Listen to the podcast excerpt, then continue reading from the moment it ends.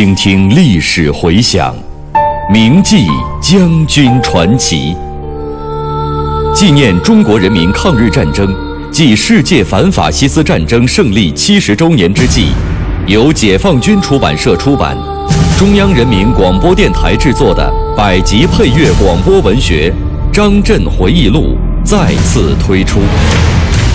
总策划：张晓阳、看评：倪其生。编导叶子，播音方明、雅坤。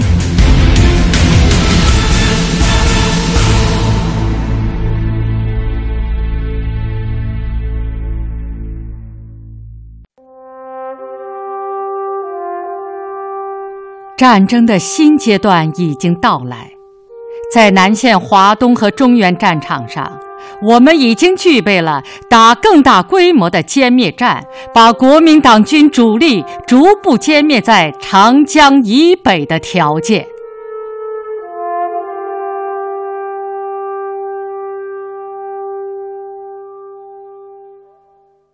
面对战场形势的发展变化，七月二日早晨，苏总再次召集我们研究，认为现在是战役的关键时刻。全军要咬紧牙关坚持下去。从战场情况看，一是龙王殿的敌欧兵团部及整编第七十五师主力已经被歼，残部不足一个旅，缩距余香铺、何其屯攻坚该敌已不需要很多兵力。但整编第七十二师构筑工事固守，一时难下，且黄兵团增援已尽。我难以迅速达成原定的组员与攻坚任务。二是黄兵团虽为新锐之师，但临时组成，长途跋涉，又处于运动之中，力我为艰，而整编第七十二师无力出援。三是邱兵团在我阻击下伤亡较大，进攻正面缩小。我可以从组员集团中抽出一部分兵力来加强突击集团。据此，我们定下决心，调整部署，改变原来的突击重心，并从组员集团中抽调兵力，加强突击集团，集中力量先歼黄兵团于地丘店地区，然后再歼整编第七十二师。我们决定以三十纵以及八纵一个师。继续组员，以八纵主力六纵十七师围歼余香铺、何其屯之七十五师残部，以中野十一纵监视整编第七十二师，并为战役预备队；以一四六纵两广纵队东移合围歼击黄兵团。从七月三日中午至七月四日早晨。黄兵团被我压缩于地丘店以及外围的十余个村庄内，并歼起两个团。七月五日晚，我军向黄兵团发动总攻，又歼其一个多团，使得黄百韬余部只好固守待援，而失去了救援欧兵团残部之力，从而确保我军始终处于主动地位。第四。是在西面邱兵团、南面胡兵团迫近之紧要关头，以攻势行动巧妙地撤离战场，并且摆脱了敌军的合击，胜利的结束了战役。自黄百韬兵团快速驰援抵达睢齐战场之后，战役的规模越来越大，战况更加激烈。中央军委毛主席几次来电。要求歼灭整编第二十五师和整编第七十二师这两坨敌军。为了保证全战役的胜利，电令华野山东兵团集中兵力攻克兖州、济宁，要他们迅速打通与我外线兵团的联系。电令中原野战军全力拖住胡琏兵团，确保睢齐战场南面的安全。就在我们积极准备向黄兵团总攻的时候，战场形势发生了重大的变化。东原之邱兵团一部已绕过我防御阵地，由我组员集团右侧向东南方迂回；由平汉路北原之胡联兵团也已经越过淮阳，正在向睢杞地区挺进，由阜阳北上的整编第七十四师已经抵达宁陵。就在这紧急关头，七月六日，我们收到了中央军委毛主席的电报，要我们考虑或查明下列各点后电告：一、如果刘、陈、邓全军伪敌北进，或以一个纵队伪敌整编第十八军北进，三个纵队歼击吴绍周部，是否可以滞留胡、吴等部于睢杞以南？而使你们取得喘息时间。二，歼敌整编第二十五师后，部队疲劳及减员程度。三，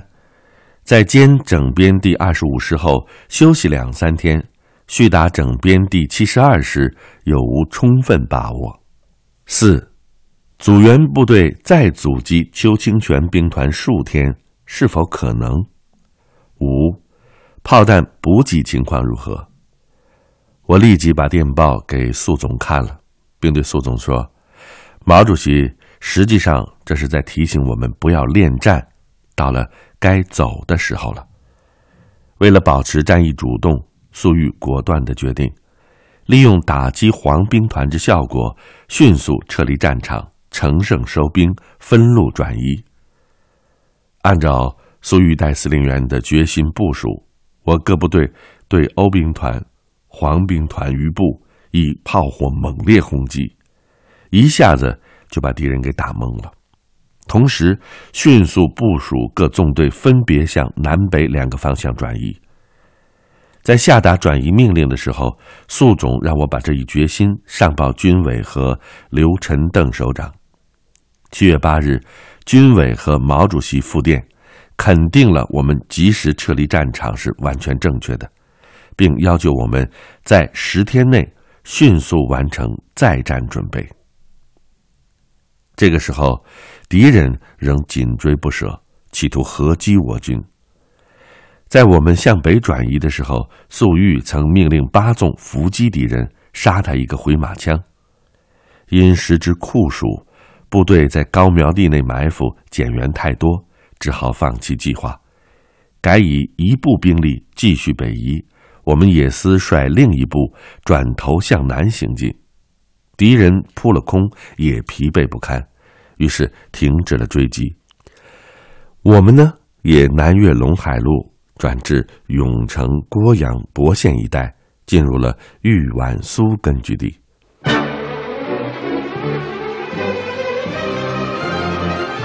在粟裕的统一指挥下，我华野外线兵团。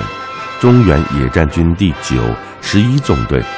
冀鲁豫军区与豫皖苏军区部队共计二十万人，面对邱清泉、欧寿年、黄百韬、孙元良等四个兵团及开封守敌共二十五万敌军，历经二十昼夜的连续奋战，以三万三千人的代价歼敌一个兵团部、两个整编师师部。四个正规旅、两个保安旅等，共计九万人，生俘敌兵团司令欧寿年和整编第七十五师师长沈成年。豫东战役表明，在中原地区，只要我军集中兵力、密切协同，敢于打大规模的歼灭战，是可以在一次战役中歼灭敌军一个兵团的。这就从根本上改变了原来的被动局面，使敌人的几个兵团不再敢像以前那样依托铁路线放胆攻击与驰援。同时，中原地区的几个新解放区也完全连成了一片，日趋巩固。所以，这一仗是南线我军战略进攻发展中的重大转折，它加快了战略进攻的胜利进程。为胜利转入战略决战奠定了基础。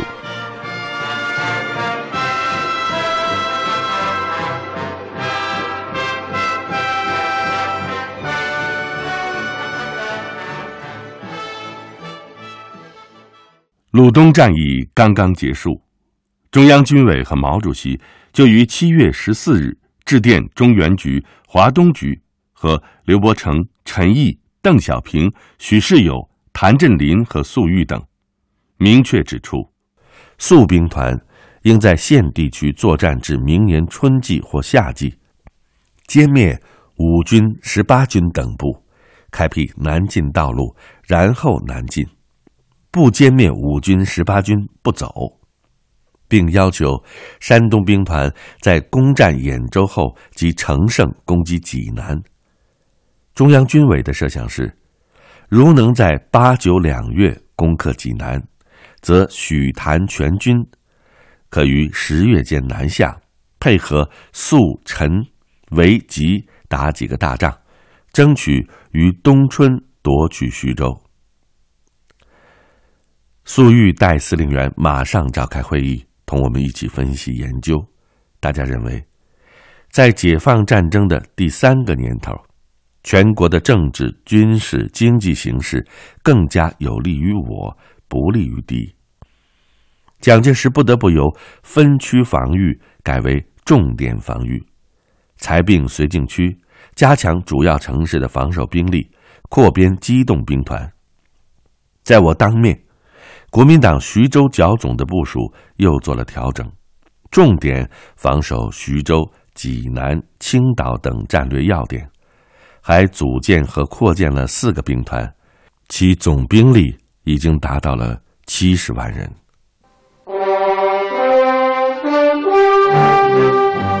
一位历经转战华东的将军的回忆，一曲百万雄师过大江的颂歌。虎踞龙盘今胜昔，天翻地覆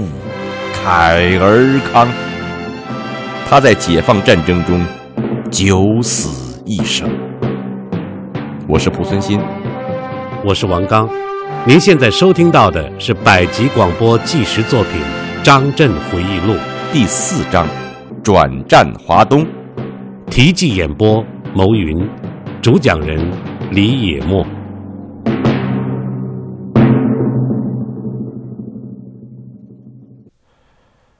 尽管敌人是很强大的，但是我华野外线兵团、山东兵团与苏北兵团等三大作战集团，已经从战略上的配合策应，发展到可以集中进行战役作战。许世友谭震林率领的山东兵团，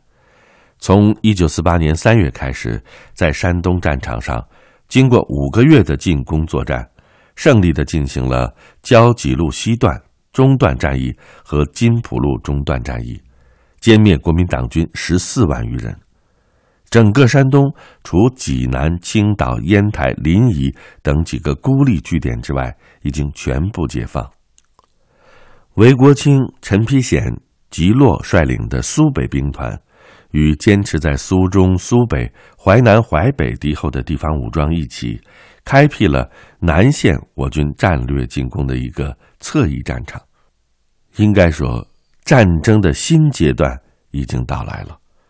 在南线华东和中原战场上，我们已经具备了打更大规模的歼灭战，把国民党军主力逐步歼灭在长江以北的条件。正因为如此，中央军委的战略意图有了重大的调整和变化。军委在这个电报中提到的战略构想，实际上已经改变了城南庄会议关于要我们在四至八个月后仍准备渡江南进的计划，由积极准备开辟南进道路，改为先在华东与中原地区求歼敌军的主力兵团，夺占济南、徐州，取得对战略全局有决定意义的胜利之后，再行南进。根据军委确定的夺取济南、徐州的战略目标，我军下一步的作战方向有两个：一个是返回内线，与山东兵团会合打济南，并在徐州以北地区歼击原济之敌；第二个是继续在外线作战，特别是在徐州以南地区调动敌人，各个歼灭。在讨论中啊，大家都觉得。如果以山东兵团独立攻取济南，把握不大。粟裕、陈士举和我于七月十六日向军委发了电报，建议许谭与我们争取休整一个月，而后协力攻打济南，并同时打援。军委采纳了这一建议，同意我军充分利用即将来临的雨季，休整到八月底。届时是先在陇海路南北打几仗，再攻济南，还是先攻济南并打徐州之援敌？让我们依情况提出计划。于是，从七月下旬开始，华野各部队先后转入休整。华野司令部休整地点在豫皖苏边区。我离开这儿已经两年半时间了。特别是解放战争爆发以后，经过艰苦的敌后游击战争，这里已经是一块比较巩固的根据地了。如今又重返故地，内心喜悦。一路上，我遇到许多熟悉的干部和群众，就像是回到了自己的家。在书案店、新兴集等当年住过的地方，我与乡亲们、战友们重续友情。由于部队打了胜仗，地方的同志想要一些武器弹药，我报告粟总后，均予以满足，同时还通知金浦路东江淮军区的部队也来这儿领取。这样，我又见到了原淮北支队，后来改为江淮军区独立旅的同志们，叶道友旅长详谈了他们克服千难万险，重返淮北敌后，坚持斗争的情况。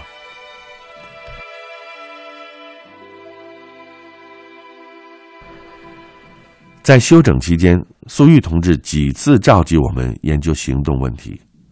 八月上旬，我按照粟总的交代，拟出了一份战役计划。经前委讨论，并征求各兵团主要领导同志的意见后，于八月十日正式上报了中央军委。就在我们离开豫皖苏区北上，进入晋鲁豫区的时候，收到了军委和毛主席的复电。分析了九月作战有以下三种可能：第一，打一个极大的歼灭战，既攻克济南，又歼灭大部分原敌；第二，打一个大的歼灭战，既攻克济南，又歼灭一部分援敌；第三，济南既未攻克，援敌又不好打，形成僵局，只好另寻战机。电报还提出，我们的第三方案是为了争取第一种可能，但弱点是只以两个纵队占领飞机场。如果我们不真打济南，则敌人就不会真的援助。因此，军委初步倾向于攻城打援分工协作，以既攻克济南又歼灭一部分援敌为目标，即争取第二种可能性。同时还指出，徐州北援之敌很可能以一部兵力在运河以西做前置性进攻，主力沿金浦路北援，或者相反。因此，我军打援阻援集团必须准备夹运河而阵，并要求我们与山东兵团首长会商，再次提出意见。统帅部的这些精辟见解，使我深受教育和启发。经过几天的行军，华野司令部于八月十九日来到了曲阜以西的孟家村。八月下旬，华野前委在曲阜开会，传达军委指示，研究作战部署。就在我们反复研究的时候，军委和毛主席于八月二十六日又发来电报，说攻击打援战役必须预先预计到三种可能情况：一。在援敌距离尚远的时候攻克济南；第二，在援敌距离已近之时攻克济南；三，在援敌距离已近之时尚未攻克济南。毛主席要求我们应该首先争取第一种，其次争取第二种，还要有办法对付第三种。如果真的出现了第三种情况，就应该临机改变作战计划，由以攻城为主改变为以打援为主，在打胜了援敌之后，翻过来再攻城。毛主席还强调，工程集团和组员打援集团都应该留出必要的预备兵力，特别是组员打援集团要留出强大的预备兵力，以准备在第三种情况下手里头有足够的力量歼灭援敌。八月二十七日，粟裕代司令员根据华野前委与各兵团首长研究的意见，致电中央军委，提出关于攻占济南市。直原拟建议，仍采两阶段进行。第一阶段，仍应以主要兵力打援，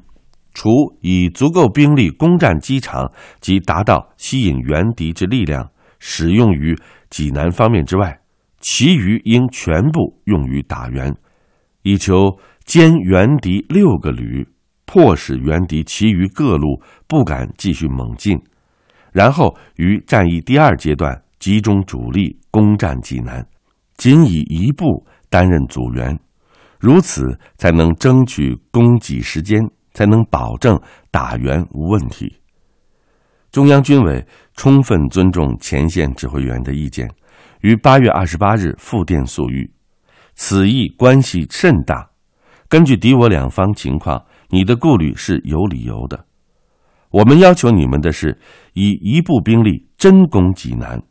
不是佯攻，也不是只占飞机场，而集中最大兵力与组员与打援。济南是否攻克，决定于时间；而取得时间，则决定于是否能组员与打援。在此种形势下，同意你的意见。根据军委和毛主席的上述指示，我们明确了。这次战役要力争实现军委所预想的第一、第二种可能结果，而避免第三种可能结果，并且明确决定济南攻坚的发起时间为九月十六日。八月三十一日，我们向中央军委呈报了济南战役的详细计划和兵力部署。九月二日。得到军委和毛主席的批准。一九四八年九月上旬，中共中央在河北省建平县西柏坡村召开了政治局会议，决定在解放战争的第三年，我军仍然在长江以北和华北、东北作战。此后，中央军委对解放战争第三年度的歼敌任务也做出了明确的规定。要求从一九四八年七月至一九四九年六月，全军要歼敌正规军一百一十五个整编旅师，其中华东野战军要歼敌正规军四十个整编旅师，并攻占济南和苏北、豫东、皖北若干城市。这是党中央、毛主席对华野的高度信任。也使我们更加感觉到肩上担子的沉重。随着大战临近，司令部于九月六日北移宁阳大摆集，